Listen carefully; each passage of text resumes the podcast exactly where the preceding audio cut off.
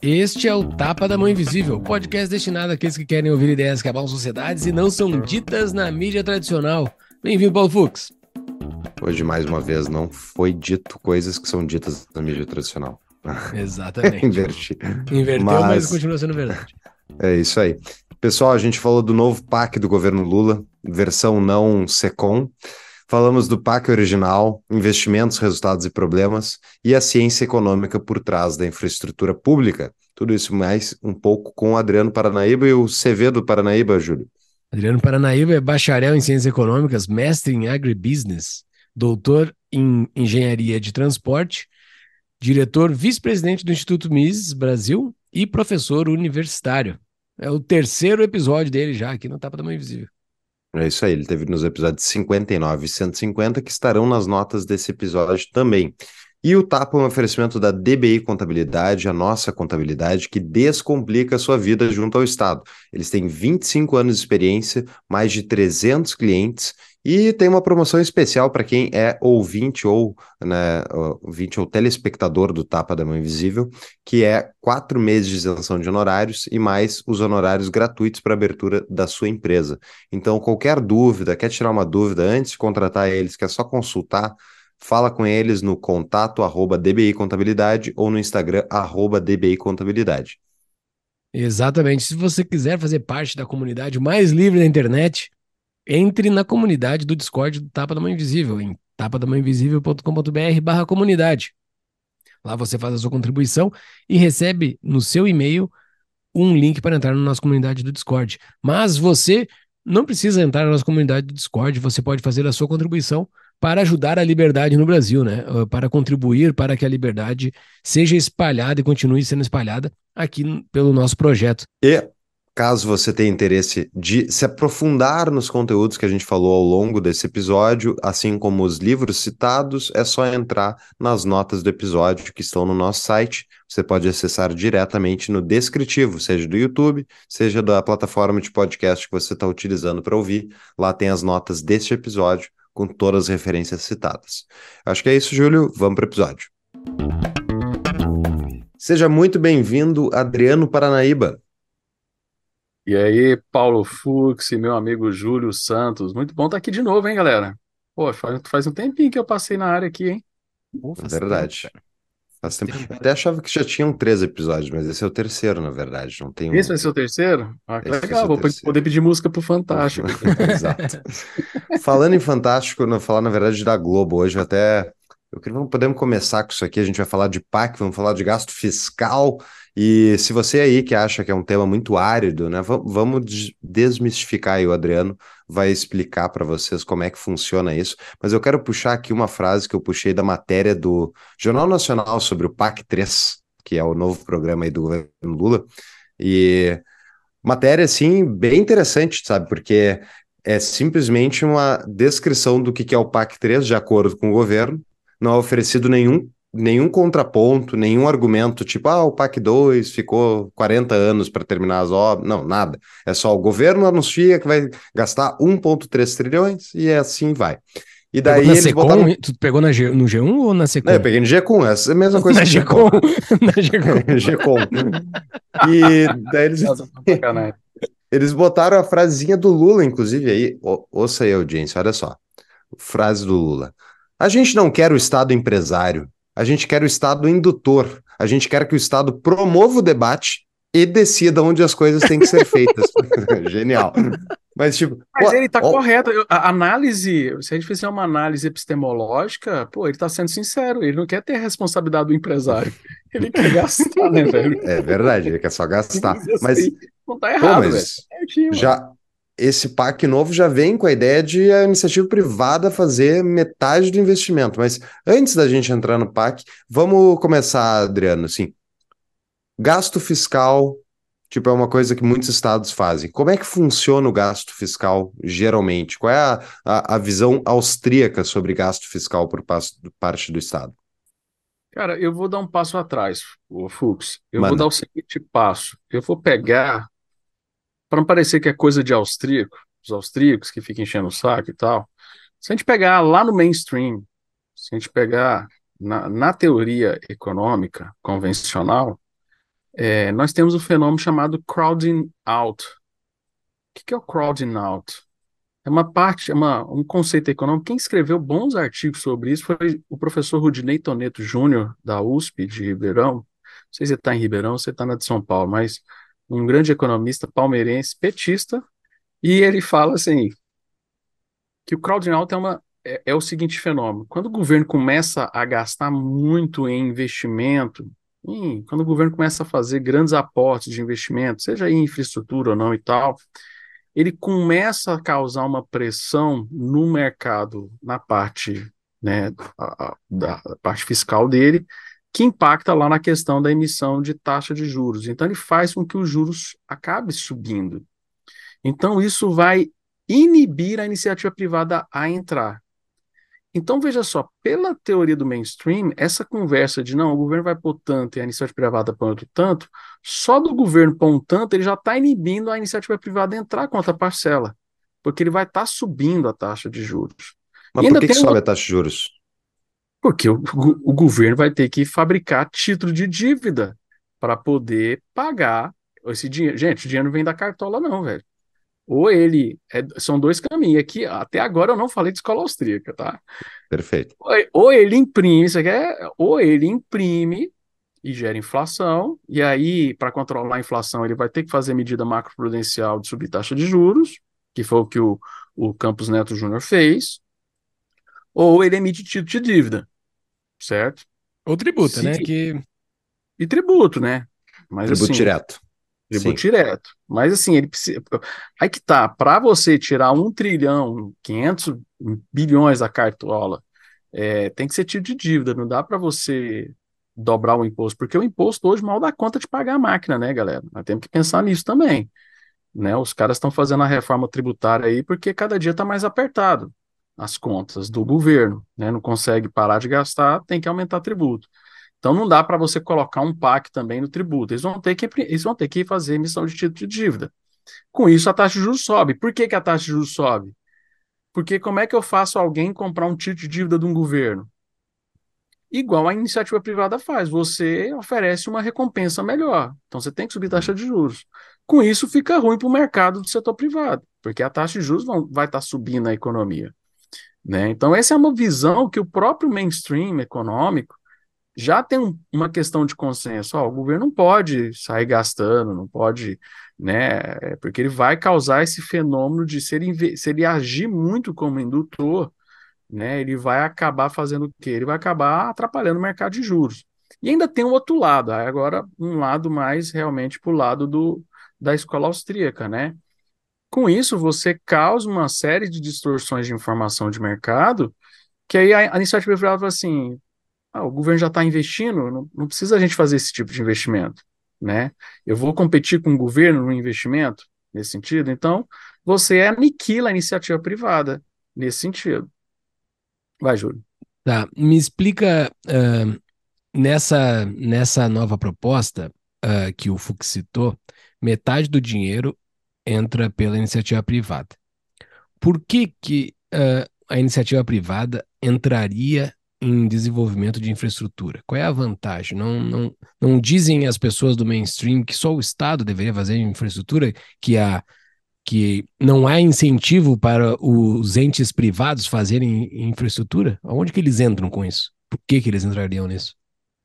É, aí vem o que a gente chama lá, e tem uma teoria muito bacana de um cara chamado Robert Michaels, lá de 91. Ele criou uma teoria chamada Lei de Ferro da Oligarquia. A iniciativa privada que entra é uma minoria organizada que vai para buscar o dinheiro do governo. Ele não vai para fazer investimento propriamente dito, ele vai porque o governo está pondo um dinheiro na mesa e ele vai, cara. Tanto ah, então faz não, os 50% da iniciativa privada também é do governo. Né? Então, e, e justamente, então acaba criando esse ciclo, isso que a gente acaba.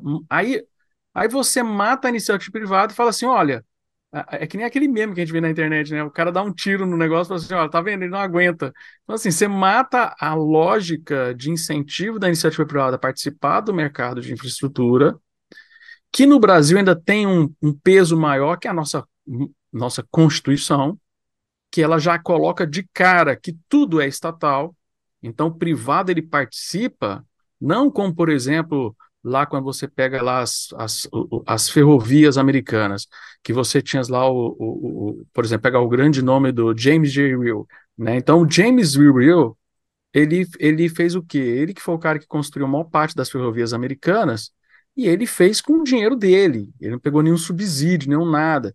Aqui no Brasil, isso seria impossível, porque ele não pode, nada privado pode ser feito no que tange infraestrutura.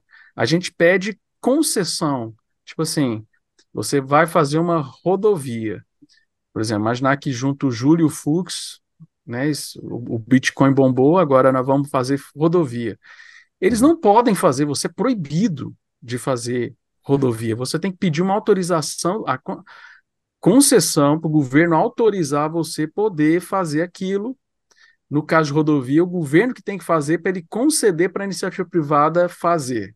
Ele tem que ter o projeto dele. Agora, olha que legal, a gente avançou tanto no Brasil que agora a ferrovia você pode pedir por, a benção para o Estado, agora você pode pedir para o Estado fazer, porque antigamente você nem podia fazer, quem tinha que fazer era uma empresa estatal, né, para ela construir e você ganhar concessão de administrar aquela, aquela ferrovia. Então nós temos já, Júlio, não só a questão da, do problema da lei da oligarquia de ferro, que foi o que foi constituído no Brasil, estruturado no Brasil, né? Então, o que, que a gente tem? A gente tem, na verdade, uns grandes barões aí de infraestrutura brasileiro que são, que se aproveitam aí da proximidade do governo. Né? Eu fiz um levantamento muito bacana que eu queria mostrar para vocês. Ó. Se a gente pegar as, as empresas de infraestrutura que estavam envolvidos na Lava Jato, tá? Vamos pegar as empresas que, fa que fazem obras para o governo. Se você pegar, né, das. Eu peguei aqui uma, uma, duas, três, quatro, cinco, seis. Seis empresas que estavam envolvidas no, na Lava Jato, com obras e tal, essas coisas. Elas estão na cama com o governo desde 1969.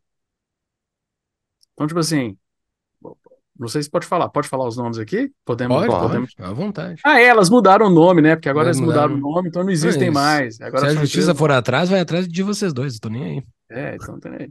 Mas é, elas... Não, peraí, peraí. Tá falando das empreiteiras que foram descondenadas também?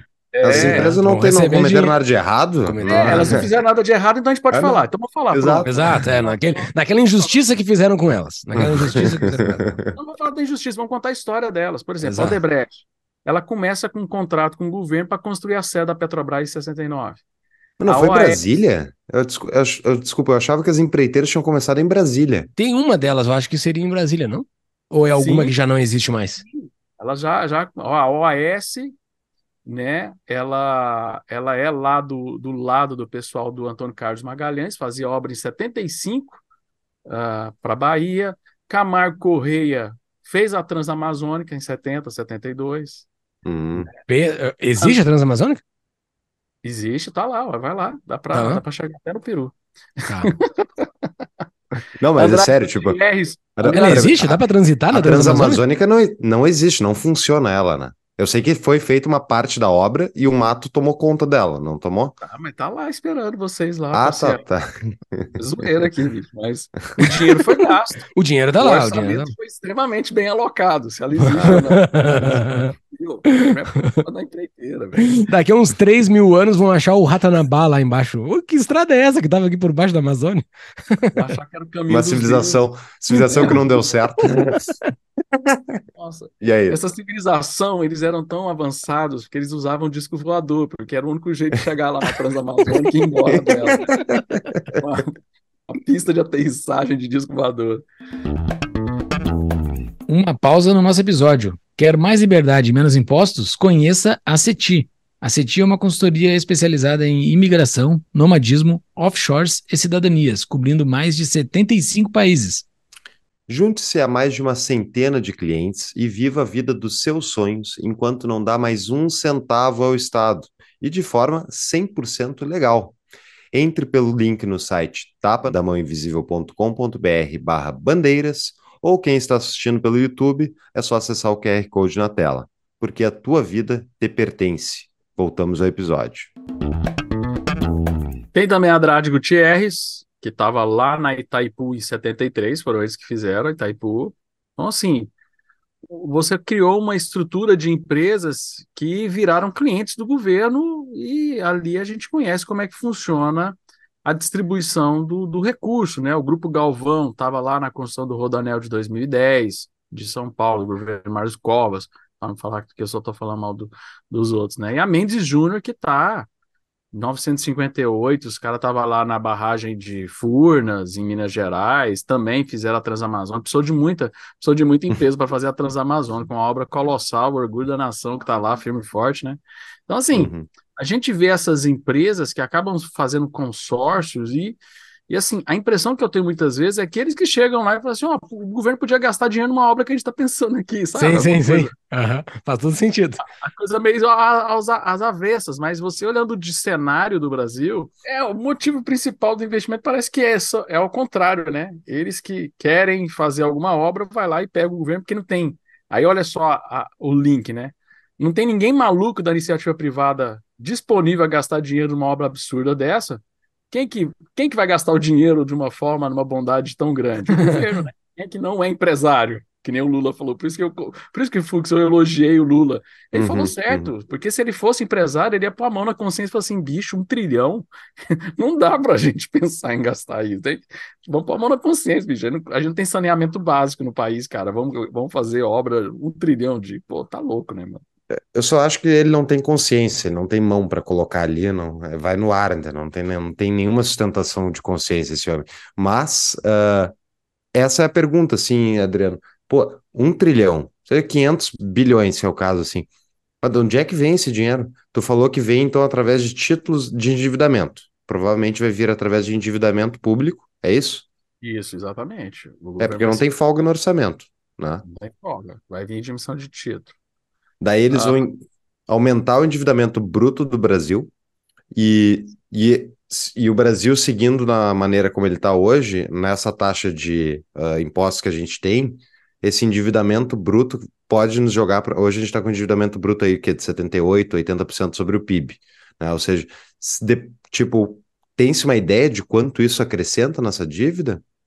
Ou é simplesmente presumido que isso vai. Eles presumem que isso vai gerar crescimento econômico, e a partir desse crescimento econômico aumenta a arrecadação e é assim que se paga. Esse seria o argumento deles, né? Mas de, mas de bastidores, assim, se hum. você for olhar dentro da questão contábil do governo, como é que surgiu o PAC, né? Vamos pegar o PAC lá de trás. O PAC ele surgiu porque o governo tem uma conta chamada restos a pagar. Restos a pagar é um dinheiro que ele não consegue gastar. Tipo assim, ele empenha, mas ele não consegue gastar, e aí vira um dinheiro para gastar, fica resto para pagar. Literalmente. O PAC surgiu porque eles foram juntando um monte de resto a pagar, de obra parada, de um monte de coisa encrencada, e aí falou assim: vamos pegar esse resto a pagar e chamar isso de PAC. Foi assim que surgiu o PAC 1. Né? Então, assim, muita, muita coisa que o governo faz, às vezes, às vezes eles fizeram a conta do ó, quanto que a gente tem de obra parada, quanto que a gente tem ainda. De repente eles fizeram um levantamento, ó, dá para chutar esse número aí, ó. A gente põe mais um pouco do BNDES aqui, outro tanto de não sei quem aqui, dá, fica tudo belezinha. Dá para falar que a gente vai fazer esse investimento. Que eu duvido muito, tá? Eu, é, é, infelizmente, a cultura do PowerPoint é muito forte no governo. Né? O pessoal, ah, vamos fazer um PowerPoint. Que número que impressiona? Ah, vamos colocar um trilhão, que é pô, do caralho. Né? Então. Tanto é que quando ele foi preso com o PowerPoint, isso foi, isso foi uma ofensa no, no modus operandi, né? É, magoou demais. magoou demais, foi no modus operandi dele. Tá, mas uh, PAC, então, nunca funcionou. Aqui tu não tá falando, é uma conversa que a gente teve antes aqui, né? Tu não tá falando mal que o PAC 3 não vai funcionar, não. É porque todos os outros PACs, eles não funcionaram. Aqueles, aqueles números grandes de PAC 1, PAC 2, nunca saíram do papel. Ó, só para você ter uma ideia, vamos pegar 2011, tá? Você criou É, lá o o PAC Ministério. 1, 2011 é 1. É o- eu acho que já é o, é o 1, porque o 2 vem para a Copa do Mundo 2014. Uhum. Que deve estar rodando É. até hoje, né? Porque teve uma obra de Porto Alegre que eu vi pronta agora em abril. agora, em abril, a primeira vez que eu vi aquele viaduto do aeroporto pronto não foi agora, cara. Não. Cara, que fazia Gente, tempo que eu não ia em Porto Alegre. Mas puta que pariu. Gente, vocês aqui do Tapa são muito, são muito agressivos. Ninguém falou para que Copa do Mundo que ia ficar pronto. Vocês querem que vocês não interpretam os negócios, cara. Vocês, vocês querem, pô, vocês, vocês queriam mesmo que o governo fizesse estádio para a Copa do Mundo em só sete anos? É Vocês complicado. vocês estão muito, vocês estão muito exigentes, galera. Complicado, Ó, complicado. O Ministério das Cidades, no- no- no- nesse primeiro PAC de 2011, ele tinha disponível para ele, é, tinha lá uns 17 bi- bilhões, vamos dizer assim, 17 ponto alguma coisa bilhões. O, o Ministério das Cidades só conseguiu gastar 4 bilhão, velho. Conseguiu gastar. E eu não estou falando da qualidade da obra, estou falando assim, ele, ele só conseguiu pôr para começar a rodar 4 bilhões, tá? Hum. Então, assim, é, você vai pegando as contas, o único projeto que andou em todos os PACs que a gente teve foi Minha Casa Minha Vida, tá? Que foi o único que conseguiu ali ficar na casa dos 80%. E muitas vezes você pega as, você pegava algumas a lin- umas linhas de gasto lá, eles faziam uma tinha uma conta chamada FAC, que era transferência de um programa para o outro. Então, o que a gente mais teve foi transferência de dinheiro via FAC de, de fazer o estádio e ir ser transferido para Minha Casa Minha Vida. Porque o pessoal não Uhum. conseguia fazer o estádio, né? E outras coisas também, por exemplo, o maior vilão do Estado é o próprio Estado. Vamos fazer uma ferrovia. Qual é o principal vilão do Estado? As licenças ambientais que o Estado libera. Entendeu? Uhum. Então, o próprio Estado sabota a burocracia. A burocracia é grande para você, ela é grande também para o Estado. E para o Estado ainda pior, porque se um ministério que dá uma licença para o outro fazer, eles forem rivais, não for de partido da mesma base, né? Se for de partidos que estão disputando aquele mês o governo de tal estado, bicho, um trava o outro por pura vontade política. Zero Brasil na conta. Esse é o rolo que deu com a Marina Silva e o. E não sei qual outro ministro agora, com a exploração do petróleo na foz do Amazonas, né? Que ocorreu meses atrás. É disso? É, São esses embróliozinhos, assim. É, esses embróliozinhos, né? O governo de esquerda é bom porque a gente, para comentar o governo, a gente fica parecendo aquelas revistas de fofoca, sabe? Mas eu adoro fofoca. Traz fofoca aqui que eu, vou, que, eu, que, eu, que eu vou contigo. Mas Então você teve esse grande problema, tá? Aí, vamos imaginar, aí uma parte só do dinheiro. Então, assim, de, de um ano, muitas vezes de um ano para o outro, dentro do PAC, gente- o governo fala assim: agora esse ano a gente vai investir mais tantos bilhões. Tantos milhões. Na verdade, era o resto a pagar do ano passado, que ele pegava e jogava e falava: ó, ficou para o ano que vem, então a gente vai divulgar para as pessoas que nós vamos aumentar o gasto. Não, é o dinheiro que ele não conseguiu gastar. Porque a população não volta lá para checar efetivamente o que foi gasto ou não, né? Hum. Isso aí nós estamos falando de 2011. Se a gente for lá para 2014, lá na Copa do Mundo, né? é, o, que, o dinheiro que era para a Copa do Mundo era 20 bilhões, tá? 20 bilhões era para a gente fazer Copa do Mundo. É, cara, foi catástrofe, né? Porque você tinha ah, quando a Copa começou, quando, quando rolou, esse é, esse é um dado que eu levantei lá no meu livro Transportar e Preciso, eu, eu levantei esse dado. Quando você, quando a bola rolou, você tinha 23 obras do PAC que não estavam prontas. De relacionadas à Copa do Mundo, tá? Não era do PAC total. Uhum. Porque junto com o PAC da Copa, você tinha o PAC Mobilidade, PAC Grandes Cidades, o PAC Mobilidade de Médias Cidades, que também muita coisa não aconteceu, né? Então, por exemplo, todas as obras de mobilidade, nenhuma foi entregue, né? Ah, você tem até hoje estádio, que nem o Júlio falou muito bem, que agora está terminando a construção, tem uns que não nem acabou sendo feitos, né? Você teve obras que não acabou não tendo feito, e você teve, por exemplo, os, os exemplos catastróficos, né? De obras que estão é, até hoje precisando de cada ano os governadores avisam, ó, o, o VLT aqui de Cuiabá precisa de tantos bilhões para poder concluir a obra. Então nós temos esse cenário. Para não dizer que é um cenário ruim, vamos piorar o cenário? É, eu publiquei na minha, na minha tese de doutorado, eu peguei algumas cidades que estavam contempladas no PAC Mobilidade e fiz o estudo de mobilidade daquelas obras de mobilidade. Uhum. Foram Manaus, Cuiabá, Brasília, Belém, uh, tem mais uma, agora eu esqueci, mas só de falar dessa aqui já resolve.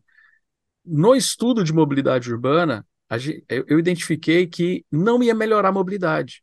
No caso de Cuiabá, esse VLT de Cuiabá, quando ele ficar pronto, a mobilidade vai ficar pior do que antes, usando os critérios técnicos de mobilidade, conectividade, né, melhoria de trânsito, essas coisas. O estudo que eu fiz lá, gastei um, um, uma energia monstra lá com simulação em computador e tal. A obra, a obra vai diminuir a mobilidade da cidade. Então Mas você como? tem. Hã? Como é que ela vai fazer isso? Como é que a obra atrapalha mais a mobilidade?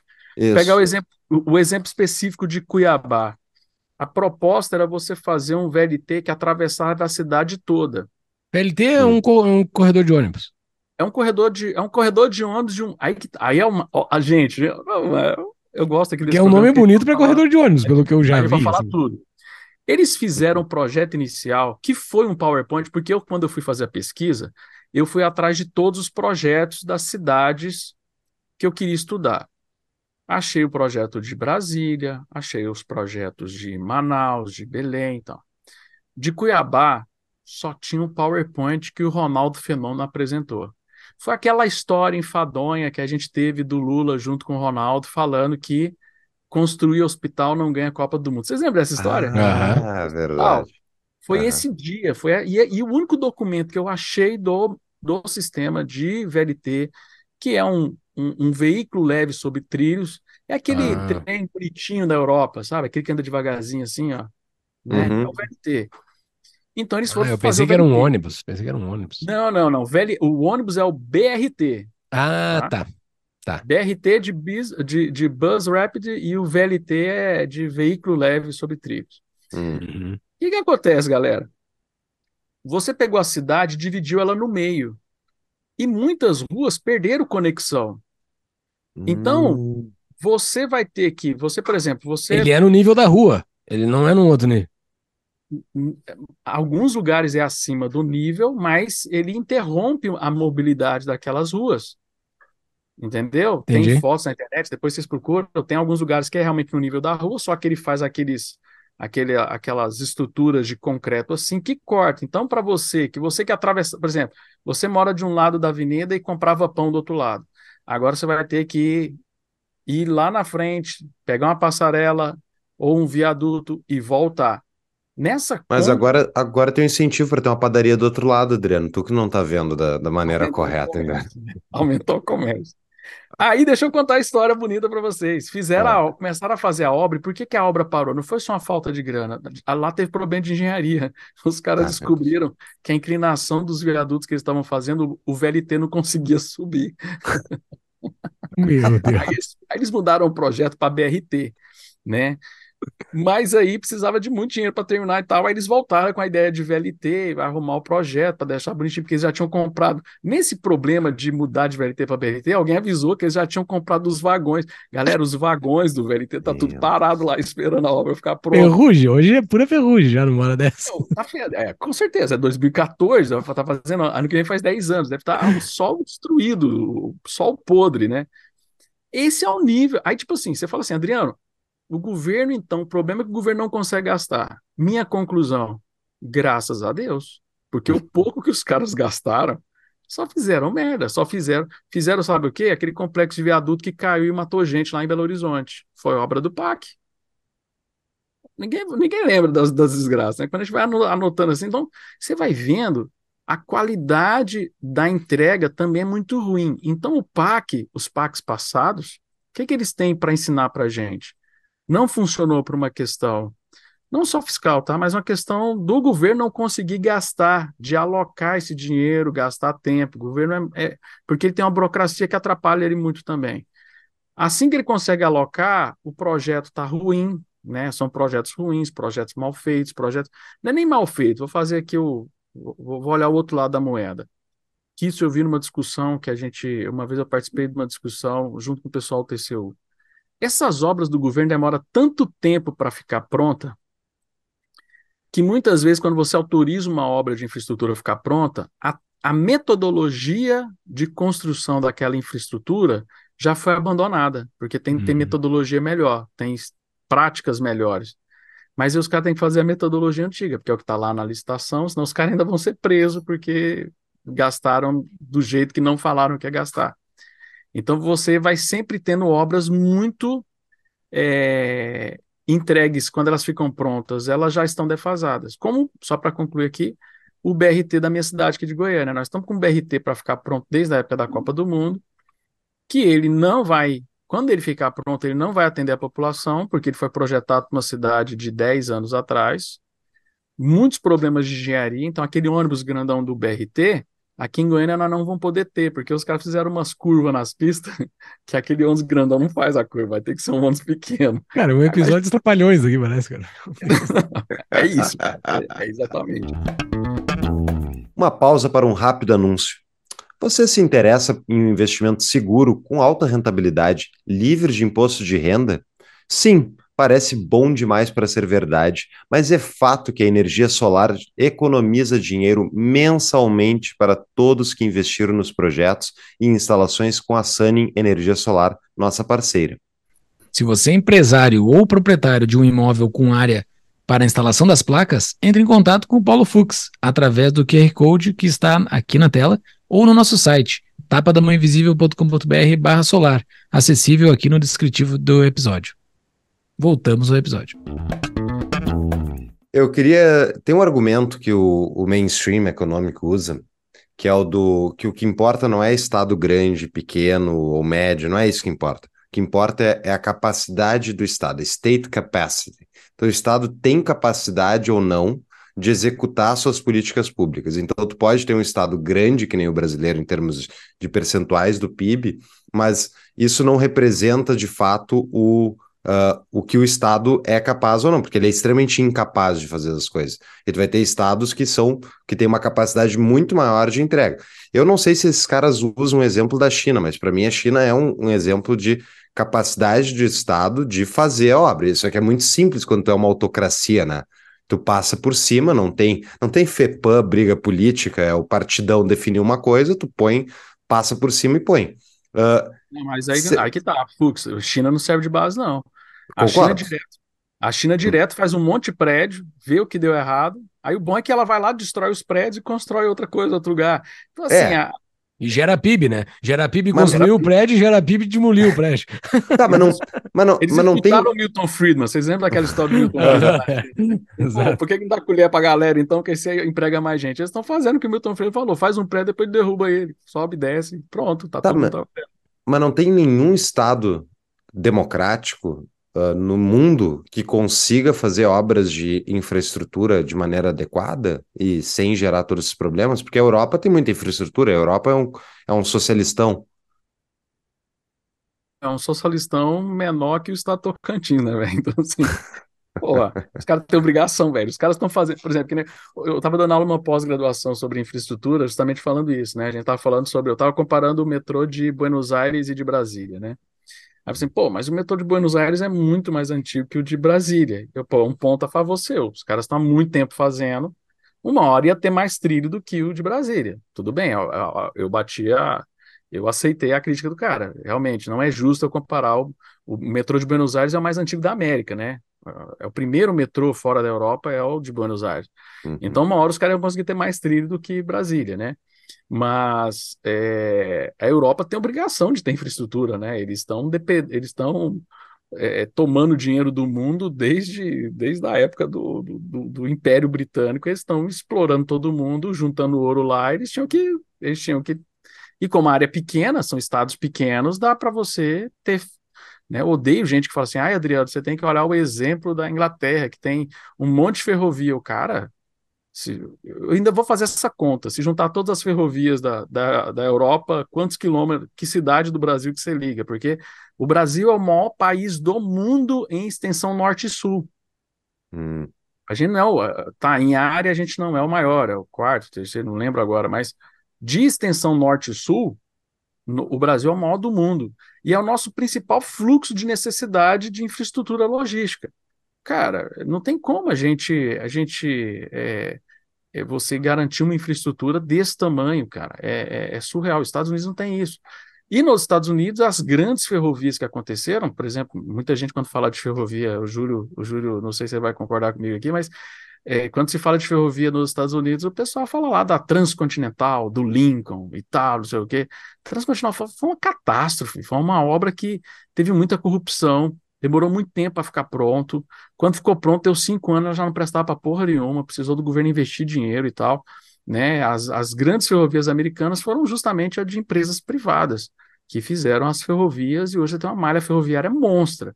Aquela ideia idiota de que fala, ai, ferrovia é monopólio natural, né? Não, não faz sentido ter uma do lado da outra. Você pega ali o, aquele, você pega ali Atlanta, Atlanta, Dallas, e sobe ali, ó, você pega aquele, aquela áreazinha ali, ó, de Atlanta, Dallas e sobe ali para, né, para é, Boston. Vamos pegar Boston, cara, você tem regiões que você tem três, quatro trilhos de empresas competindo entre elas ali, ó.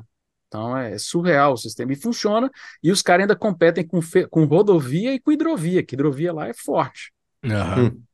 É, eu, eu, eu, queria justamente para não ficar, porque nós três aqui temos um posicionamento ideológico, político, para não dizer igual, muito similar. Então, assim, para quem não concorda conosco, é, é importante até para quem está ouvindo entender as diferenças, né? O argumento do mainstream justamente é que tem várias áreas que o governo tem que intervir, porque são bens públicos, são áreas onde não haveria ganho econômico de se explorar, e por que que isso está errado, Adriano? Está sempre errado? É sempre assim? É, eu tenho, eu, eu tenho orgulho de ser o dono da palestra mais rápida do mundo, que é a minha palestra de bens públicos, né? Que eu, que eu dou uma palestra e tá lá no Guinness, bens públicos não existe, a palestra acabou. Então, vocês jogam no YouTube mal barato. A, a, a, palestra foi massa. Vou fazer um. Eu acho que vai ficar legal de colocar no episódio isso aqui. Eu tinha combinado com a galera da. Foi, foi o último grande evento que o Mises fez lá na Mackenzie, né? Na época antes de pandemia, que dá para fazer grandes eventos. Agora a gente está começando a voltar com os nossos eventos. Esse ano o Mises voltou já com Summer School, estamos é, com cursos aí, então a gente está voltando para eventos presenciais. Mas esse evento aí eu, me chamaram para dar uma palestra sobre bens públicos, né? Eu, beleza. Aí eu combinei com a organização do evento, de assim, que eu ia chegar falar, ó, vou, vamos bater o recorde mundial de palestra mais rápida. Contar um, dois, três, falo bens públicos que não existe, acabou, tchau e vou embora. E aí, aí vocês lá no, no, no camarim, vocês fazem algum barulho lá, e aí eu, aí eu volto para terminar, para dar palestra de verdade, né? Então, assim, uhum. era o uhum. combinado. E aí foi super legal, porque quando eu fui dar palestra, o nosso grande amigo Rodrigo Saraiva Marinho, que é um grande brother, um grande irmão, um cara assim que eu tenho um carinho demais, ele resolveu ir lá para o lugar que eu ia fazer essa brincadeira e ele foi lá assistir minha palestra ali do, do, do lugar que eu ia fingir que eu ia embora, né? E aí ele foi assistir a palestra, aí eu falo, ó, é isso aí, acabou, vou embora, tchau. Aí eu fui, bicho, ele ficou num desespero. E aí eu, de propósito, pus o microfone na boca dele e ficava, rapaz, volta lá, rapaz, Deus, macho, não sei o que, aquele negócio de, de nordestino falando, né? Vai em pânico, ele ficou desesperado. Aí eu, calma, ele vai mandar embora, vai, volta, senão você tá fudido e tal. Eu acho que dá para ouvir no YouTube essa, essa brincadeira que eu faço com ele. Manda o link aí depois pra gente colocar nas nossas notas do episódio. Vamos eu quero assistir isso aí. O, o, o, cara, o que acontece é o seguinte: o, o, a própria teoria econômica, por exemplo, vamos pegar lá a teoria econômica. Querem pegar a teoria econômica, então vamos pegar mainstream, vamos pegar lá. Eu sempre falo isso. Vamos pegar o livro de microeconomia mais foda do mundo, que é o do Mascolel, Microeconomics lá, Theory. O que, que é bem público? Bem público é um bem que você não tem, você tem custo marginal zero e receita marginal zero. Traduzindo, se mais uma pessoa usar, não tem custo, certo? Então isso é um bem público. pela teoria Sim. mainstream. Aí até o próprio Mascoléu, ele tem, ele dá uma sambada ali para tentar achar um exemplo, ele fala, ó, o conhecimento, aí, por exemplo, ele não, o, o, melhor livro do mundo de microeconomia, quando ele vai dar exemplos de bem público, ele não fala ferrovia, saúde, educação, segurança. Ele fala, o conhecimento é um exemplo muito bom de bem público, porque você, você adquire o conhecimento, não tira da outra pessoa, a outra pessoa não tem custo, você não tem custo, não tem... Então, é um bem público, conhecimento. Então, uhum. aí vamos lá, o que, que o pessoal chama de bem público? Transporte é bem público? Não. O ônibus lota, né, galera? Sim. A rua, a rua não é bem público, a rua lota, tem congestionamento. Se, se, rua fosse bem público, era para não existir congestionamento. Simples assim. Saúde, hospital, hospital lota, tem como? Tem macas infinitas no hospital, tipo assim, dá para ficar mais de uma pessoa na maca? Às vezes dá, né? Do jeito que a saúde brasileira tá, mas cara, não é bem público são bens, e aí quem fala isso muito bem é o nosso grande amigo Adriano Jantuco, no livro dele de Ciência Política, o que existe é bem estatal. Então eles fizeram, o mainstream fez uma lavagem cerebral na cabeça das pessoas, que quando a gente fala em bem público, na verdade a gente está falando de bem estatal, um bem administrado pelo Estado, que precisa contratar quem? A iniciativa privada para fazer.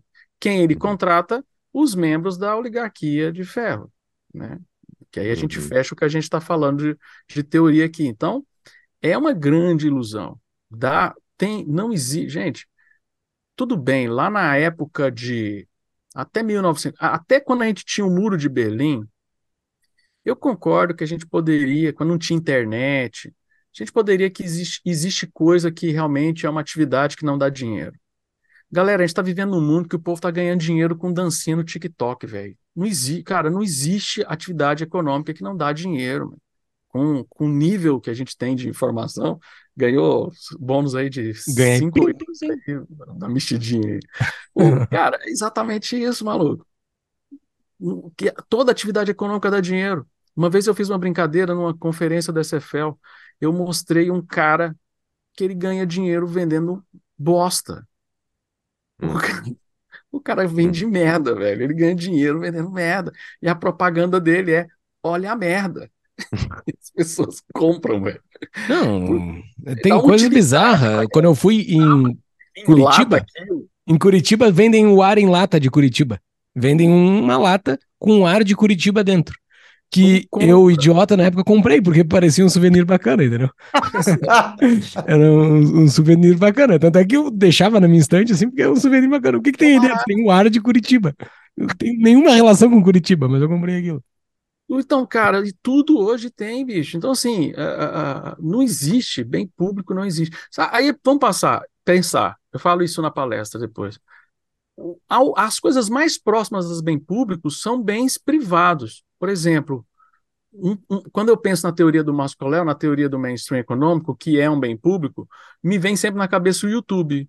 YouTube, eu assisto, você assiste, o Júlio assiste, a gente assiste sem custo, e eu assistir não atrapalho o Paulo assistir, né? Teve uma época que o YouTube descobriu sozinho o limite dele, foi naquela música lá do Pagano Star, aquele coreano uhum, maluco, uhum, né? Uhum. Que descobriu que travou o vídeo, por quê? Ah, porque tinha que mudar o código fonte lá, tinha que aumentar uns zeros lá para caber mais bilhões de gente. Então, hoje o YouTube eu acho que ele não tem um limite de gente que consegue assistir alguma coisa ao mesmo tempo, né? Então, cara, é o melhor exemplo de bem público e, e, é, e é sensacional você assistir graça YouTube. É o mais próximo que eu vejo, e é o que? É uma empresa privada. Aí você fala assim, pô, onde é que esses caras ganham dinheiro? Claro, eles ganham dinheiro com um anúncio, igual a rádio. A rádio é o YouTube, era o YouTube antigamente, e você também assiste, você ouve rádio sem precisar pagar. Né? O canal aberto à televisão é um bem público também, porque todo mundo consegue sintonizar aquele canal e não precisa pagar, e, e não tem custo adicional para a emissora de mais pessoas assistirem. Então, assim, então é só essa maluquice do pessoal de realmente inventar de colocar o nome de bem estatal para bem público. Esse é, essa é a conta. Uh, você fala na sua palestra mais rápida do mundo que bens públicos não existe, mas existe então, bem público? Existe, né? É a, é a provocação, né? É o clickbait para palestra. Né? Tá bom. Pô, a gente é um, é um problema da gente, cara. Eu acho que liberal, nós liberais, libertários, conservadores, essa galera toda aí que é, tá do outro lado do espectro da esquerda, a gente tem que ser mais, a gente tem que melhorar no nosso marketing, né, velho? A gente é meio ruim de marketing, de propaganda, de, de ser atrativo. A gente fica falando de independência do Banco Central. Cara, eu acho importante a independência do Banco Central, mas o pedreiro tá cagando se o Banco Central é independente ou não. Não vai ser a decisão do voto. Então a gente tem que fazer essas. Tem que buscar. Eu sou acadêmico, eu não consigo fazer muita coisa desse gênero, mas quando dá uma oportunidade, às vezes dá um golpe de sorte, né? É que nem uma palestra que eu dei, no, no a última palestra minha no Fórum da Liberdade, comecei a palestra falando que o IFAM e o, e o, e o Conselho de Arquitetura era o orgulho do Stalin. Pô, foi mal é barato, muito boa essa palestra. Muito boa. Aquilo palestra. bombou na internet, foi ó, o povo me xinga, bicho. Eu, eu sou xingado todo dia por causa daquela palestra. E eu falo, continua, gente, porque a lógica do Instagram ele vai integrando, entregando mais à medida que vocês vão interagindo. Então continuem me odiando, que tá sendo ótimo o meu perfil. Todo dia cresce. Uma pausa para um rápido anúncio. Quer morar no exterior? Está interessado em fazer a sua segunda nacionalidade ou procura auxílio com um visto? Procure a Imigrarme, a nossa parceira especializada em direito internacional, que oferece suporte completo ao imigrante. A empresa também oferece suporte para a abertura de empresa na Europa, buscando a aplicação do melhor visto para cada caso, além de auxiliar na obtenção da tão desejada nacionalidade italiana, portuguesa, espanhola, dentre outras. A Imigrarme conta com uma equipe de advogados credenciados na Europa e nos Estados Unidos, habilitados a atender às necessidades dos imigrantes para obtenção da legalização e residência no país de destino. Entre no site do descritivo do episódio, tapadamainvisível.com.br barra emigrarme, para pegar o WhatsApp da empresa. Ou quem está nos assistindo no YouTube, pode usar esse QR Code que está aparecendo aqui embaixo. Voltamos ao episódio. Você falou bastante ali sobre a velocidade das obras que pode impactar com o desenvolvimento tecnológico, né? Tipo, pensa nessas obras do, do PAC, que não, sei lá, dos PACs anteriores que não foram feitos até hoje, lá da Copa, 10 anos, já mais de 10 anos. Naquela época nem Uber tinha, né? Principalmente essas obras de, mo de mobilidade, o, o sistema de mobilidade humano dentro de uma cidade mudou completamente por causa da existência do Uber, simplesmente por causa disso, ou de um iFood, que a forma como tu obtém comida é outra já do que de 10 anos uh, que passaram, né? E fazendo essa fazendo essa essa conexão, não consigo deixar de fazer, porque eu estou morando aqui nos Estados Unidos e vivo fazendo comparações. Aqui as obras são muito rápidas, muito rápidas. Eu estou um ano e meio aqui e eu já vi um monte de obras assim acontecerem no meu dia a dia e obras de infraestrutura que mudam bastante. Construíram um, um viaduto aqui, na, aqui numa estrada que eu passo. O viaduto durou a, a, de fazer a construção das partes dos lados, assim, eu não sei o nome daquilo, e depois botar a parte de cima. Deve ter ah, dado uns quatro meses, mais ou menos, entendeu? Uns quatro meses para eles fazer tudo e tá pronto já, já tá completamente pronto. Uh, o que, o que, que faz com que o Brasil seja tão lento? São, é, é, são as licenças? São a, as, uh, ou tem outras coisas? É, é, o, é, o problema é muito mais embaixo? Tu consegue elencar, assim? É uma combinação de problemas. Primeiro problema, o, o governo demora para conseguir gastar o dinheiro, isso atrasa obras. Segundo problema, é, você tem o próprio governo sabotando as licenças ambientais, a licença de obra, a autorização. Então, você tem essa parte burocrática. Agora, o que eu vejo que é realmente, cara, isso aqui é de fazer chorar, galera. Uma vez eu fui num, num evento que estava a galera do DENIT. Para quem não sabe, o DENIT é o Departamento Nacional de, de Obras de Infraestrutura e Transporte no Brasil, né? E tinha um painel do DENIT com o TCU, tá? Tribunal de Contas da União. Tribunal de Contas da União. O cara do TCU soltou assim, que aí estava justamente fazendo essa pergunta. O cara fez essa pergunta para a galera. Falou assim: ó, por que, que a obra demora e tal, não sei o quê. Olha que o cara soltou. Quanto que ganha um, um analista projetista do DENIT? O cara ganha metade da nossa carreira inicial do TCU. Você está colocando os melhores engenheiros para ir trabalhar na fiscalização do cara que faz o projeto. Então, o que tem de obra que o TCU embarga, para, por problema de execução, problema de, de engenharia, é grande. O Tribunal de Contas tem lá, tem um departamento de engenharia que fiscaliza as obras de engenharia. Aí, assim, é, não estou aqui criticando o pessoal do DENIT, mas eu vi os caras falando isso, eu achei, assim, meio surreal. E faz uhum. muito sentido. Um engenheiro que ganha 6 mil e um engenheiro que ganha 20 mil reais, que é o do, do, do, do TCU, e o do DENIT ganha 6 mil, quem que está mais capacitado para fazer um projeto?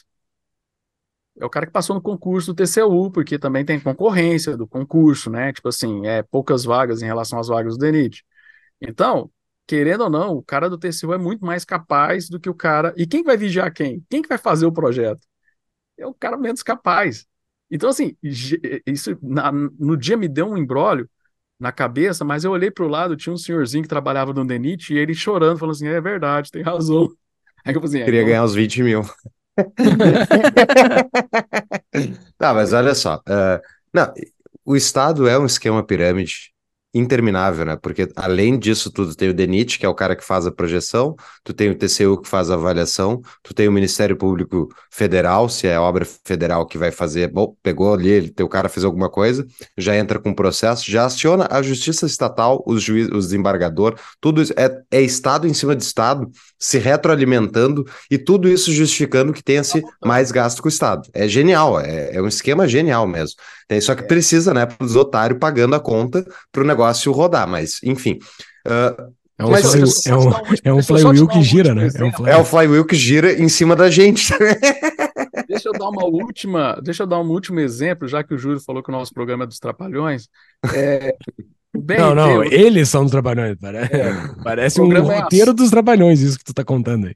A obra, nós estamos gravando aqui em, em, setembro de 2023, e a obra do BRT de Goiânia, de Goiás, Goiás, a obra que passa no centro da cidade aqui, ela está parada porque o IFAM, é outro menino bom da, da administração pública federal, detectou que não tinha um arqueólogo na equipe da obra da empresa e não pode uma é obra é ser um arqueólogo, velho. É, faz, Porque, faz sei sentido. lá, vai que os caras começam a fazer um buraco e descobrem que tem uma pirâmide aqui no, no subsolo de Goiás, né, velho? Ratanabá.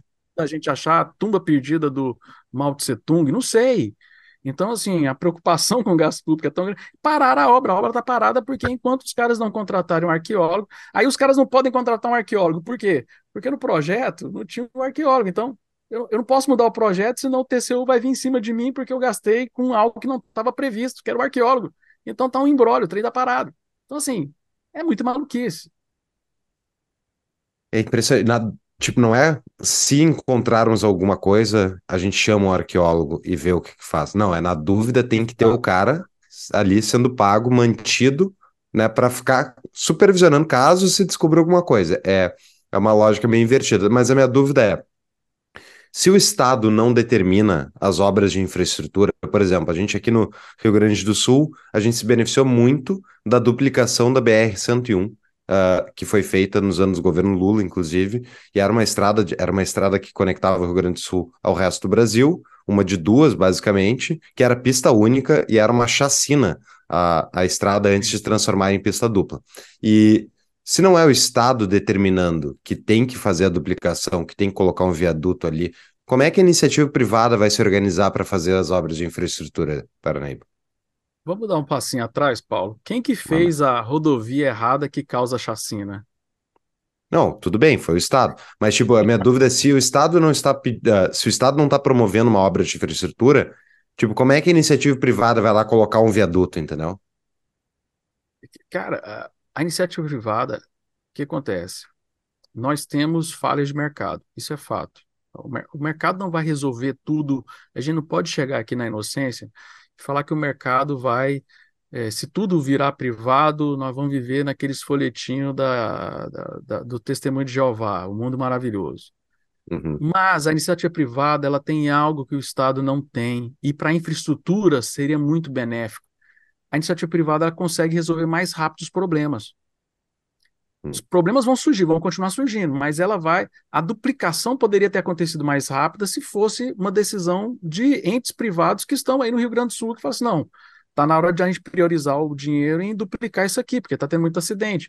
E não depender de Brasília para mandar aí para vir a BNS e tal. Então, assim, a gente ganharia a iniciativa privada, porque no final do dia, era uma, é uma outra coisa que eu acho, né? É, eu sempre achei que não era para existir nada de infraestrutura estatal, pelo simples fato do setor de transporte é uma atividade meio. Transporte, ele não induz economia, o transporte não faz nada, ele é uma atividade meio.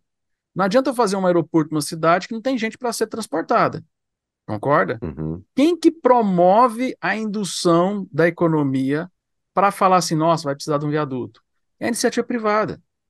Por que que o tio Zezinho que está no ônibus agora, está escutando a agenda no ônibus, por que que o ICMS da passagem de ônibus dele tem que ir para um fundo do governo estaduais, a maioria dos governos estaduais pega um pedaço do ICMS daquela passagem de, de ônibus do cara para fazer uma rodovia que ele nunca vai usar. Quem que usa aquela rodovia? É o setor produtivo. Pô, então deixa o setor produtivo usar. Uma vez eu fiz uma conta, é foi no primeiro livro que eu publiquei, Transporte e Liberalismo, eu abri o livro justamente falando isso. Se não for o governo, que é a frase que eu escutava, agora, graças a Deus, o povo parou de falar essa frase para mim, de, ai, sem o governo, quem vai fazer as estradas, né? É o título a do primeiro episódio que tu veio aqui. É o primeiro, né? Foi o primeiro que é, eu fiz. Esse, esse é o cara, título. Cara, não tem, não tem outra conta, velho. Né? Se você fizer a conta, pegar aquele livro e ver a conta que eu fiz, a iniciativa privada gostaria de fazer a rodovia. Porque o que ela pede, vamos pegar as mortes que você teve na rodovia, tanto de perda de pneu, pega a duplicação da 101 aí no, no Rio Grande do Sul, pneu, morte, carro capotado, pega toda essa contra-destruição aí. Cara, se falar para iniciativa privada, ó, o setor, qual que é o setor que mais usa isso aqui? Deixa os caras fazer, velho. Os caras fariam fácil. Eles fariam a conta a conta cabe cabe absurdamente. Entendeu? Então, e outra, por que, que o Estado tem que falar que é um viaduto? Às vezes não é, a melhor opção, às vezes não é um viaduto. Às vezes a melhor opção é, um, é uma hidrovia ali do lado, é cabotagem, é, ah, vamos, porque a 101 ela corta o Brasil litorâneamente, né? Ela vai de norte a sul Uhum. do Brasil, cortando, é, é, beirando ali o litoral brasileiro. De repente, o melhor para determinada região não era nem ter a 101, era voltar a fazer cabotagem, como a gente fazia, né? Até 1850, a principal atividade econômica do Brasil era a cabotagem, porque era muito melhor, não era? Entrar no Brasilzão fazendo rodovia. O Visconde de Mauá ficou rico para fazer ferrovia com dinheiro de cabotagem, e que foi uma atividade que a gente, por causa do rodoviarismo do JK, acabou que a gente matou essa atividade econômica. Mas até legislação hoje é, é complexa, mudou um pouco. Nós estamos ainda cumprindo um pedágio da última lei do, do BR do Mar, da lei BR do Mar, que daqui a um tempo, acho que daqui a três anos, acaba o, tempo que você libera barcos de, de bandeira que não sejam nacional poder fazer cabotagem. Então, podemos ter uma expectativa de voltar à cabotagem no Brasil e pode desafogar isso. Então, assim, quem que vai determinar se é cabotagem, se é rodovia, se é ferrovia? Tinha que ser o ente que precisa daquele meio de transporte. Então, deixa os caras Uhum. resolverem. O setor de transporte que mais abriu e que foi o que é, tipo assim, todo o sistema de transporte brasileiro, os modos de transporte brasileiro são muito cheios de intervenção. O que abriu um pouquinho foi o que mais cresceu, que foi a aviação civil. Por quê? Porque você deixou um pouco mais livre os caras do que os caras que operam rodovia e ferrovia. Cresceu absurdamente. Por quê? Porque eles, eles se viraram. E, e quando eu estava no governo, eu escutei, não, eu fiquei super feliz. Um cara da ANAC falando assim, ó, sabe, eu acho que a gente não tinha que. A gente tinha que só prestar, a gente tinha que fazer regulação só para saber se o avião vai, vai explodir ou não. A gente tinha que preocupar com tarifa, com essas coisas, deixa o mercado resolver, velho. Entendeu? Até o, até o regulador já viu que é dor de cabeça ficar controlando os trem, que não faz sentido eles controlar. Não, isso, esse teu exemplo especificamente por ser da nossa, que o Fux trouxe, que por ser da nossa região, ah, é, tinha uma cabotagem exatamente nesse trecho que, que, que foi, que foi falado, né? Para quem conhece o, o nosso Rio Grande do Sul, o, na saída de Porto Alegre, por dentro da Lagoa dos Patos, as pessoas que tinham, quem tinha dinheiro para poder ir para para o Rio de Janeiro, né? Eles iam até Palmares por água, de Palmares até Tramandaí, eles iam num, num trilho de trem, que esse trilho de, de trem em alguns trechos existe ainda, tu consegue ver esse trilho de trem, mas o Brasil não cuida da sua história se foi embora, né? E de Tramandaí, eles pegavam um barco e iam até Rio de Janeiro.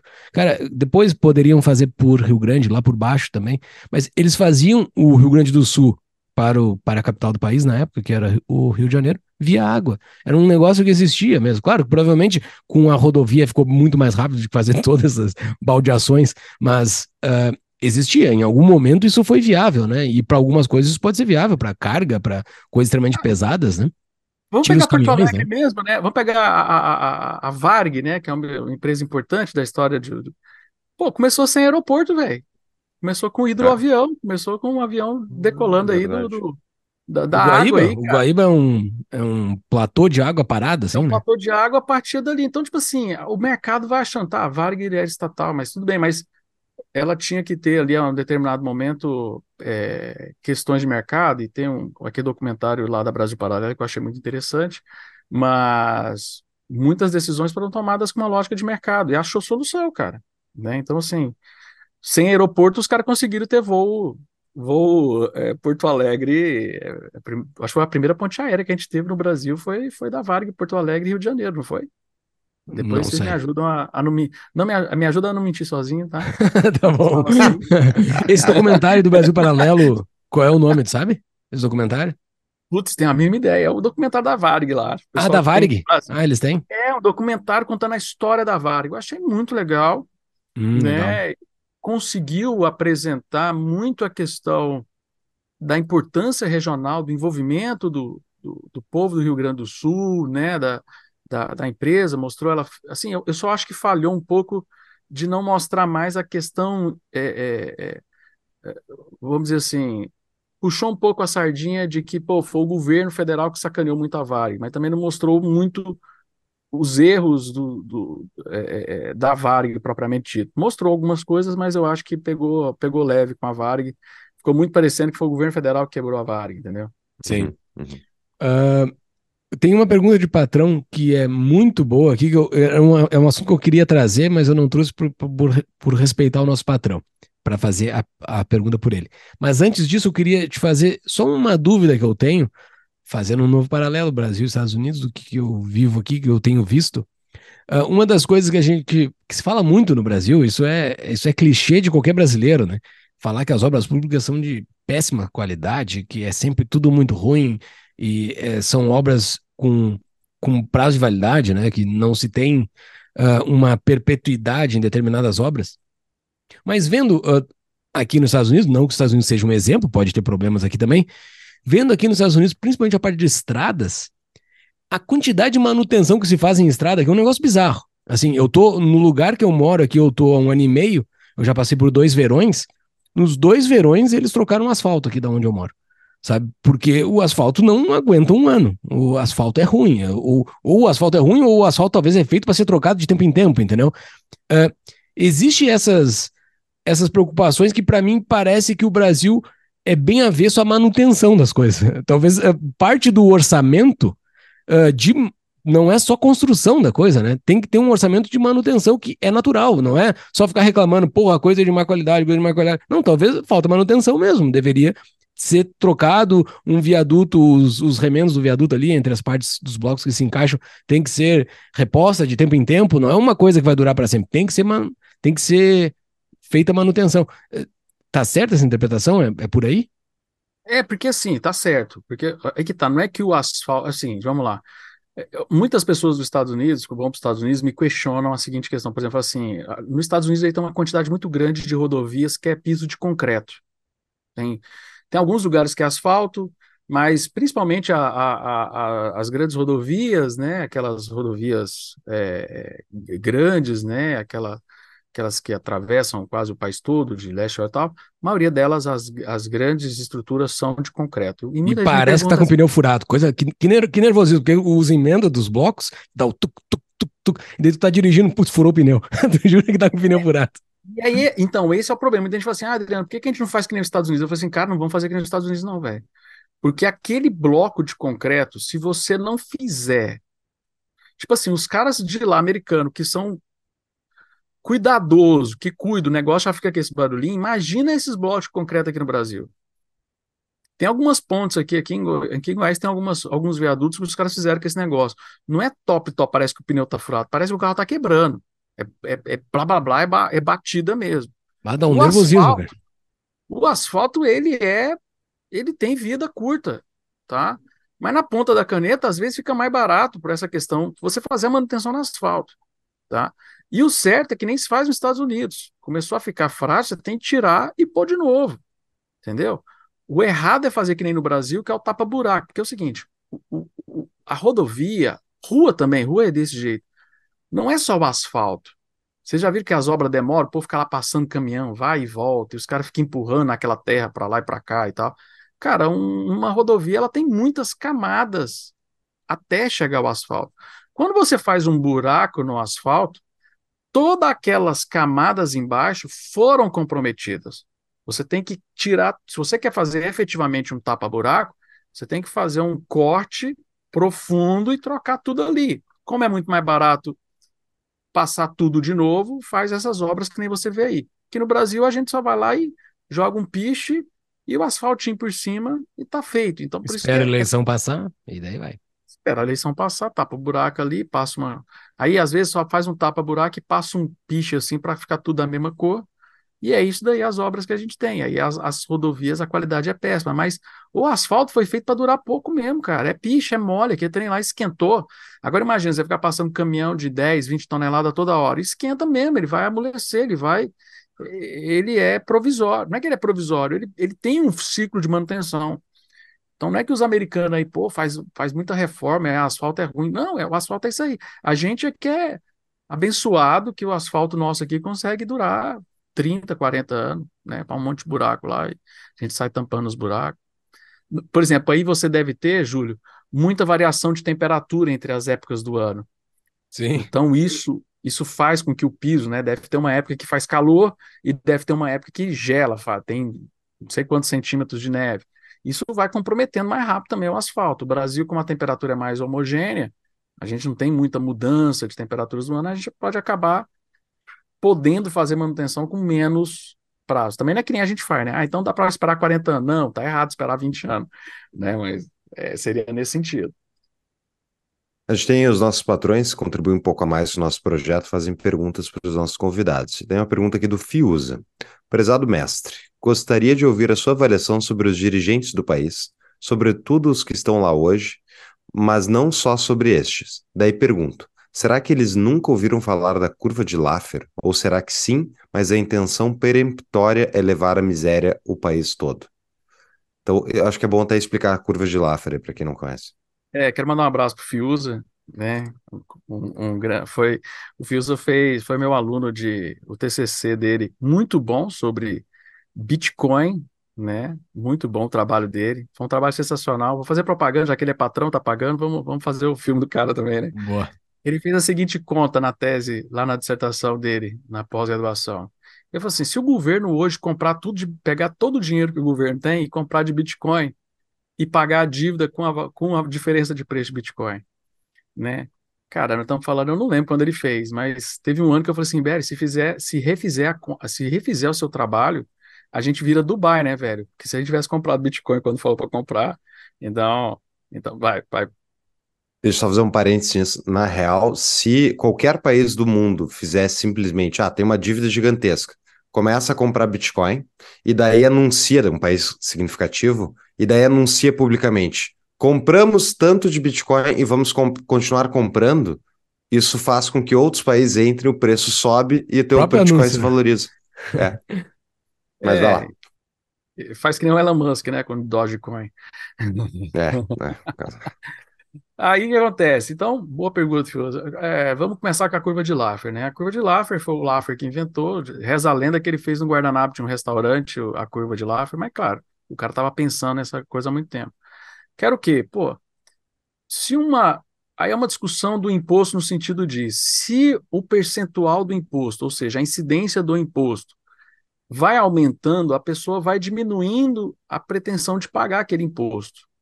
Entendeu? Então, ele definiu essa curva de Laffer, que é parecido com uma parábola, para baixo, assim, onde tem assim, ó, existe um percentual de imposto que às vezes ele fica muito grande e as pessoas começam a sonegar pelo simples fato de ser muito difícil pagar aquilo. Você tem um monte de custo para pagar, você começa a abrir mão. Tipo assim, as pessoas não sonegam porque existe um alcapone que mora dentro de você.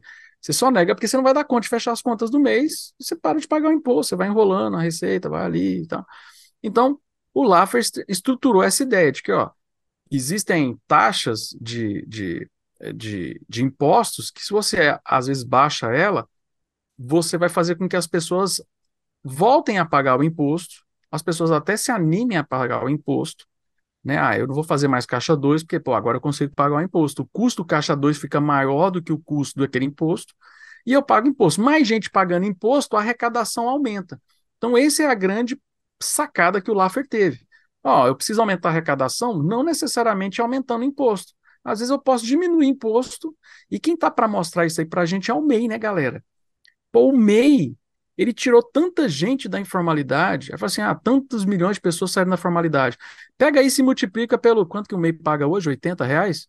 Pega isso e multiplica. É. Isso é uma arrecadação que aumentou monstruosamente só de você falar pro cara, ó, você tá legalizado, é só pagar isso aqui, é pouquinho, você paga. Pô, você aumentou muito a arrecadação é, com esse tipo de estratégia. E esse governo atual, ele está justamente agredindo essa teoria. Ele está querendo fazer uma reforma. E aí não é, aí, aí, Fiusa, não é uma questão, e a nossa audiência também, não é questão de, ah, eu estou embirrado com a curva de Laffer, né? é porque você tem muita gente na mesa que não quer perder a arrecadação.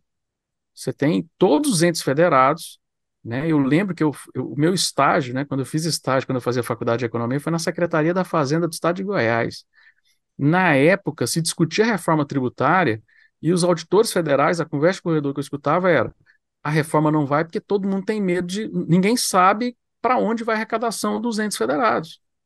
Os estados não sabem, vai, vai diminuir ou não vai? Pô, não sei. Então, porque o sistema é um embrólio gigante, então fazer uma reforma é muito. Então, esse governo está caminhando para quê? Eu vou fazer a reforma da pior forma possível. Eu vou fazer uma reforma de trás para frente. Vou fazer uma reforma onde eu, eu vou garantir para os entes federados, prefeituras, estados e União, que ninguém vai perder arrecadação. O que vai acontecer? Vai aumentar a carga para a gente.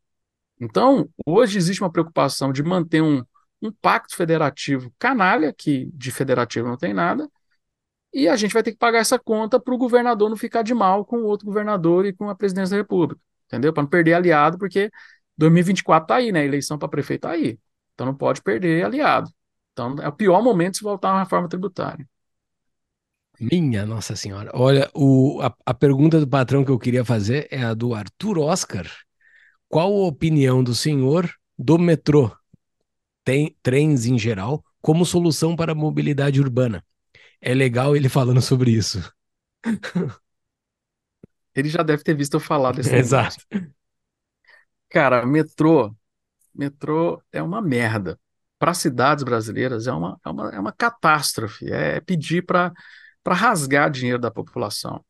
Por quê? Qual é o problema do metrô? O problema do metrô é, é tamanho do metrô. Entendeu? Então vou puxar. Eu falei agora há pouco, eu estava comparando Buenos Aires com Brasília. Vamos resolver. Quando você tem a cidade mais compacta, ou seja, a cidade é mais adensada, Buenos Aires tem periferia? Tem, mas é uma cidade mais adensada. Ela é uma cidade que o povo. Você tem ali a Boboneira, você tem assim, a cidade é mais, mais é pequena, mas ela tem uma grande população. Está muito adensada. Fazer um metrô em Buenos Aires é viável, por quê? Porque a pouco quilômetro você cobre a cidade toda. Então, acho que o metrô de Buenos Aires, eu acho que ele tem uns 50 e poucos quilômetros. E são seis, sete linhas que tem lá, que cobre quase a cidade toda, né? Com isso, você tem o quê? Uma rotatividade muito grande, muitas linhas, muita gente rodando. Você tem, em média, aí um milhão e pouco de pessoas que usam o metrô de Buenos Aires por dia. As cidades brasileiras, por causa dos nossos planos diretores, são cidades que foram espraiando. São cidades. Porto Alegre, não tem prédio, né? Primeiro, né? Tem, você, tem uma, você tem um plano diretor que fala que não pode ter prédio alto. Pô, você já fala é. que é você fala que é para todo mundo ir para longe da cidade. Aí não é nem questão de ir para periferia, gentrificação, é o rico e o pobre tem que ir embora mesmo, porque não dá nem para fazer prédio ali para o rico ter um rooftopzinho dele ali, não dá para fazer, entendeu? Então, se a cidade é muito espraiada, ela é muito grande em dimensão, o metrô vai ficar inviável economicamente. Por quê? Porque o metrô é por quilômetro de construção e por quilômetro de operação. O metrô de São Paulo foi uns 250 milhões por quilômetro. Será que seria viável um, quilômetro, um metrô em Porto Alegre que você tem que ir lá longe buscar as pessoas? E aí, e aí é o problema do metrô de Brasília. Como esparramou muito a população, você precisa de muito quilômetro para carregar pouca gente. Então, o metrô de Brasília tem uns 40 e poucos quilômetros e carrega só 140 mil pessoas por dia. Por quê? Porque as pessoas estão esparramadas nesses. É muito quilômetro para pouca gente. Entendeu? E aí o metrô fica inviável financeiramente. Por quê? Porque você tem que fazer muito quilômetro. Se a cidade fosse pequena, fosse menor, se, a gente, se, a gente, se os planos diretores incentivassem as cidades a adensarem, tipo assim, ó, vai agora começar a fazer prédio, vamos fazer prédio para o povo ficar vindo para dentro da cidade. Aí você faz um, um metrô ali, aí dá certo. Por quê? Dois motivos. O metrô vai ficar barato, que é por quilômetro, e vai ter muita gente pagando bilhete, né, velho? Vai ter muita gente pagando bilhete, vai ficar barato a operação, né? Você não vai precisar ficar subsidiando o sistema. É só comentar que Porto Alegre tinha um plano de ter um metrô. A Dilma anunciou, foi capa da Zero Hora. Porto Alegre terá metrô, obviamente, isso um, um pouquinho antes da eleição ali. E não, até tá agora tá não tem metrô, tá? Tá pronto. Eu mesmo pego o trem bala aqui de Goiânia, que a Dilma falou que ia fazer, e vou, e eu ando no metrô de vocês aí. Esse é, olha, é impre... isso, isso é uma coisa mas assim pra... hora, Mas, Paulo, voltando, tem hora que eu agradeço da Dilma não ter feito metade das obras que ela falou que ia fazer, porque imagina a tragédia que ia ser essas obras prontas. Não, é, é bem isso que tu falou. Se saísse o metrô de Porto Alegre, eu me lembro assim, a, a, eu me lembro qual era o plano Uh, ele ia ligar a cidade em vários pontos e realmente não tem densidade populacional Porto Alegre, ia ser um peso no orçamento ficar subsidiando aquilo. Só que, tipo, o mais, o que me deixa mais indignado é, o, é a mídia, é sempre a mídia que me deixa mais bravo, porque é que nem essa matéria aí da, do Jornal, do, uh, Jornal Nacional, que eu vou colocar nas notas para vocês verem. Tipo, a mídia, é, só um parênteses, foi isso que me tornou cético com o Estado antes de me tornar liberal foi quando eu tava, era adolescente, eu lia Zero Hora e dizia, vai ter tal obra inaugurada até tal data. E daí eu fui ficando mais velho e chegava a data e a obra não estava nem perto de ser feita. E daí eu pensava, mas por que, que o Estado não consegue fazer? E daí isso foi me gerando dúvidas. E o ponto é, uh, essas essas obras, elas não, não, só não terminam, elas vão seguindo, e a mídia, ela vai lá e sempre faz a mesma coisa. Ela põe na matéria, diz, ó, anunciou isso, e dá como se fosse certo que fosse acontecer, tá ligado? E não vai acontecer, a gente sabe, essa obra do PAC 3, 4, sei lá qual é, vai ser que nem as outras. E aí, Mas, meu problema é o risco, e aí agora o a gente olhando para o passado. Qual que foi a única a única cota do PACs passados que deram certo? Foi o Minha Casa Minha Vida. Foi o único que o governo conseguiu fazer boas alocações. Pra, tipo assim, conseguir alocar o dinheiro que ele falou que ia gastar e que realmente fez. E se a gente olha para a questão de mobilidade urbana, para a questão da população, foi a pior coisa para os pobres. Porque você fez um monte de casinha, tamanho de uma caixa de fósforo, lá na caixa prego, longe, que não tem infraestrutura, não tem mobilidade, não tem acesso a uma linha de ônibus, não tem saneamento, tem nada. Você fez, você jogou os pobres para mais na margem. De novo, a maior fábrica de favelas, quem odeia pobre é o Estado. Uhum. Quem é a pessoa que. Hoje, nós temos mais de 5 mil pessoas que odeiam pobres. O nome dessas pessoas são os prefeitos das cidades brasileiras, porque elas uhum. querem que os pobres morem cada vez mais longe, porque pobre é ruim para a cidade, pobre fede, pobre atrapalha, e então a gente faz um, um condomínio de pobre ali, né, um, põe um nome não sei o que 15, né? Porque tem um, 1, 2, 3, 4, 5, 20, e vai jogando o povo para longe, porque a praça tem que ficar bonita. A praça tem que ser para o gringo ver e achar que é linda a nossa cidade. E não é, cara. A cidade era para ser para as pessoas e não está sendo. Então, o PAC 3, se ele der certo, ele vai dar certo só no Minha Casa Minha Vida, né? Porque, tem a, porque até a, até a, a o mínimo que é de ter criatividade, os caras não têm, né? O Bolsonaro, pelo menos, chamou lá de Minha Casa Verde Amarelo e tal, mudou o nome. Os caras, não, nós vamos voltar pro mesmo nome, porque mas não tem criatividade. Vai ser Minha Casa Minha Vida, vai ser PAC não, 3, tem orgulho. PAC 4. Né? É orgulho, não é falta de criatividade, é orgulho. Eles não vão admitir é o que eles fizeram no passado é errado, entendeu? É orgulho, eles é vão é orgulho forçar que aquilo, que, aquilo é, que aquilo é bom. Uh, e esse erro do trem não é só mérito do Brasil, tá?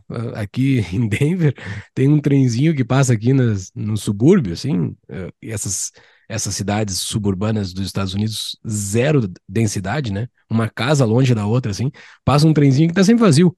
Sempre vazio, ninguém usa, todo mundo tem carro aqui nos Estados Unidos e, e, e fica esse trenzinho. Feita para ser carro. A, Exato. A cidade, as cidades americanas, o pessoal fala assim, ah, então Estados Unidos, ah, Adriano, você fala bem dos Estados Unidos que é liberal. Não, cara, os Estados Unidos foi feito quando teve lá o, o New Deal, a ideia era o seguinte, não, vamos fazer as cidades para o povo depender de carro, porque vendendo mais carro, então você tem uns pistão lá e tal. E é isso, cara. É, assim, é, não querendo defender, mas já defendendo, pelo menos é, eles fizeram uma sociedade voltada para o carro e, e, abraçaram isso, né? É, é tudo voltado para o carro hoje. Quando tu vai num, em algum lugar, tem um baita de estacionamento. Não é que nem no Brasil, que fizeram as coisas voltadas pro carro, mas as pessoas não gostam do carro, porque o carro é mau, o carro é um vilão, daí fica nesse meio termo, não abraça, tu não, tu não tá na moita e tu não desocupa a moita. Tu, tu não longe, usa. É, tu, tu, não, tu, não, tu não se decide o que, que tu quer, né? No, no não, é tipo Brasil. Tipo assim, a gente começou a fazer um modelo rodoviarista das cidades. Brasília é uma cidade totalmente rodoviarista. E aí a solução, porque ninguém gosta do carro, é o quê? Vamos proibir o carro. Cara, os caras vão como, mano? Exato. É tudo feito pro carro. Vamos proibir o carro. carro. Vamos proibir o carro. Cara, quer proibir o carro? Adensa a cidade que o cara não precisa. Por exemplo, eu, hoje eu estou numa situação muito, muito boa é, é, é, profissionalmente. Eu estou morando num dos melhores bairros de Goiânia. Eu moro num, num, bairro que é bem adensado, eu moro num prédio que tem 33 andares, moro no 26 andar, é mal barato. Cara, eu faço muita coisa a pé, cara. Por quê? Porque é uma região que tem uma, um adensamento maior, tem shopping, tem parque, tem tudo. Eu faço muita coisa a pé. Eu pego carro, às vezes. Aqui em Goiânia, muitas vezes eu pego o ônibus, porque às vezes o horário que eu vou dar aula, eu saí daquele horário do rush, o ônibus está tranquilo, eu vou de ônibus e tal, volto de ônibus sem estresse. Às vezes o calor atrapalha muito. Mas sim, de boa, cara. Então, assim, mas não é para todo mundo, cara. Eu falo isso, eu represento 1% da população de Goiânia, porque o grosso da galera tá lá na margem. Foi empurrado, uhum. Né? Eu precisei de 40 anos trabalhando para poder conseguir vir para um lugar, né, que poderia e que ele é caro, por quê? Porque o, o plano diretor deixa o lugar caro, porque ele quer criar escassez de lugar para as pessoas morarem dentro da cidade. Joga a pessoa para fora. Tudo isso, a gente falou, a gente nem entrou na parte da matriz energética, mas isso eu acho que daria um outro episódio inteiro. Já temos, batemos, batemos a nossa hora aqui, a gente fala futuramente. Porque parte do PAC 3 é significativamente voltado, teoricamente, para mudança de matriz energética. Ou seja, o Estado. Eu não vou falar mal do ônibus elétrico nesse episódio. Puta merda, tô triste agora. Cara, esse cara... Tava aqui pronto para xingar o ônibus elétrico, velho. Não, é, é complicado, mas vamos lá, Adriano. Considerações finais, dica de livro e dá o teu arroba aí para o pessoal te seguir. E nas notas do episódio vão ter os teus livros que foram citados aí e todas as outras referências faladas ao longo do episódio. Vamos lá. É... Considerações finais, galera. Não reclama, porque os caras vão conseguir fazer piorar, viu? Não reclama do PAC 3, não. Os caras vão conseguir bolar alguma coisa para piorar. Né? Mas, de novo, né, pessoal, o Brasil é o nosso país, eu, é eu, eu assim, eu, eu gosto muito, eh, assim, eu, eu, eu acho que o Júlio vai me entender nisso, né? Quando você é estrangeiro, é, é, é tem as benesses de você ser estrangeiro, mas tem, você não está em casa, né? Então, assim, eu acho que vale a pena a gente mexer na nossa casa, a gente continuar lutando, o Brasil tá, tá cara, tá cada dia mais difícil, só notícia ruim, mas vamos, vamos acreditar que a gente consegue, pelo menos, um dia me falaram assim, Adriano, você está enxugando o gelo. Eu falei assim, ah, mas pelo menos enxugar o gelo evita fazer lama embaixo, assim, né? Ajuda a diminuir um pouco a lama, né? Então, fazer a nossa parte, preocupar com as nossas futuras gerações, que essa geração que está aí está perdida, tem chance não. Vamos pensar aí nas crianças de 5, 6 anos, ensinar esse povo o que, que é capitalismo, o que, que é bom, Bitcoin, porque o povo que está aí é, virou uma geração muito perdida, né? Então, esse é o recado que eu tenho, né? A gente não, né, não, também não desesperar, a gente fica só falando coisa ruim do governo, né? e, infelizmente muitas pessoas desesperam, entram em pânico, e agora, e, né, e calma, né, vamos, e, e se engajem em alguma coisa, né, você que não, né, se, se envolva mais com o pessoal do TAPA, você que está começando a acompanhar o TAPA, acompanha lá o Instituto Mises, a gente está voltando a fazer eventos presenciais, o TAPA também tem alguns encontros presenciais, então assim, se associe com pessoas que pensem igual a você para te dar essa força quando, quando os dias vão ficando mais difíceis, né? Quando algumas decisões de Brasília vão deixando a gente mais triste, tá? Recomendação de livro. Recomendação de livro é esse aqui, galera. Saiu. Uhum. O Man Economy State, finalmente traduzido. Indivíduo, Economia e Estado. O livrão do Rothbard. Cara, é a recomendação, é o livro para você ler. Você que fica prometendo todo começo de ano, aquelas promessas de virada de ano, vou ler o Ação Humana e nunca cumpriu, desiste e vai então para o indivíduo economistado, talvez você consegue. Ele tem, ele tem algumas páginas a menos, que também é grosso. As duas. Acho que tem umas 30 páginas a menos só, mas já é um incentivo para o cara ler, né? Mas é um livro sensacional, atual pra caramba. Esses dias eu estava conversando com o professor Walter Block, falando sobre o Rothbard, né? Ele viveu 40 anos junto com o Rothbard, né? Ele viveu 65 até quando o Rothbard morreu em 95, né? E eu perguntei, né, pô, por que que o Rothbard seria importante para as pessoas lerem o Rothbard, né? Eu assim, cara, porque é atual pra caramba, velho. O que o cara falou tá atual pra caramba. Esquece a data de 1962 esse livro. Você vai ler esse livro, ele é atual, os problemas, as intervenções, controle de preços, controle da moeda, tá atual. O que o cara falou é atual e tá, tá ali a, o guia pra gente resolver o problema. Então, seria isso. O outro que você pediu, minhas redes sociais, né? ADR Paranaíba, eu consegui tanto o TikTok quanto o Instagram, eu consegui colocar ADR Paranaíba. O Twitter eu não consegui mexer, lá tá para professor Paranaíba. Mas jogou, cara, Adriano Paranaíba, só tem um maluco com esse nome no Brasil. Vai vir meu YouTube, vai vir rede social, vai vir tudo e tal.